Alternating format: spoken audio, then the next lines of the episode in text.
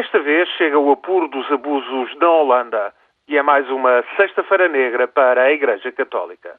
O relatório de uma comissão independente criada pela própria Igreja no ano passado completou o recenseamento de situações de abuso de crianças em instituições católicas. E os números são deprimentes. Desde a Segunda Guerra Mundial, entre 10 mil a 20 mil crianças foram vítimas de abusos sexuais por parte de cerca de 800 padres ou leigos ligados à Igreja Católica Holandesa.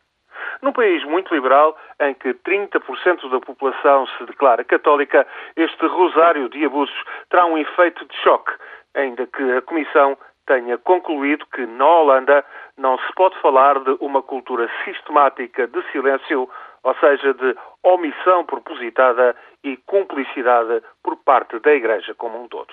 Talvez isso venha a reduzir o impacto do abalo, que foi devastador noutras terras, na Irlanda ou na Diocese norte-americana de Boston, por exemplo.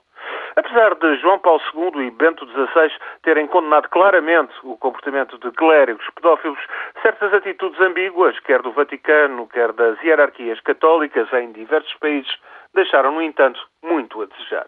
Em Portugal, só a notícia incerta de, pelo menos, uma dezena de casos em investigação pela Polícia Judiciária na década passada, mas em boa parte do mundo católico, do Canadá às Filipinas, os crimes de padres pedófilos marcaram pela negativa à Igreja. O que ainda está por saber, porque é preciso dar tempo ao tempo, é como a denúncia destes abusos e crimes alterou a visão dos católicos face à sua Igreja entre crentes de outras confissões cristãs, entre seguidores de outras religiões, entre agnósticos, indiferentes e ateus, alguns estudos em países desenvolvidos, como os Estados Unidos, a Bélgica ou a Áustria, indiciam que as denúncias apenas reforçaram uma visão cética e negativa da Igreja Católica. A denúncia destes abusos, que começou a ter repercussão a partir dos anos 80, é bem possível que tenha também levado muitos católicos a verem a sua Igreja sem a mesma inocência que poderá ter prevalecido até então, a par de uma inquietante hipocrisia.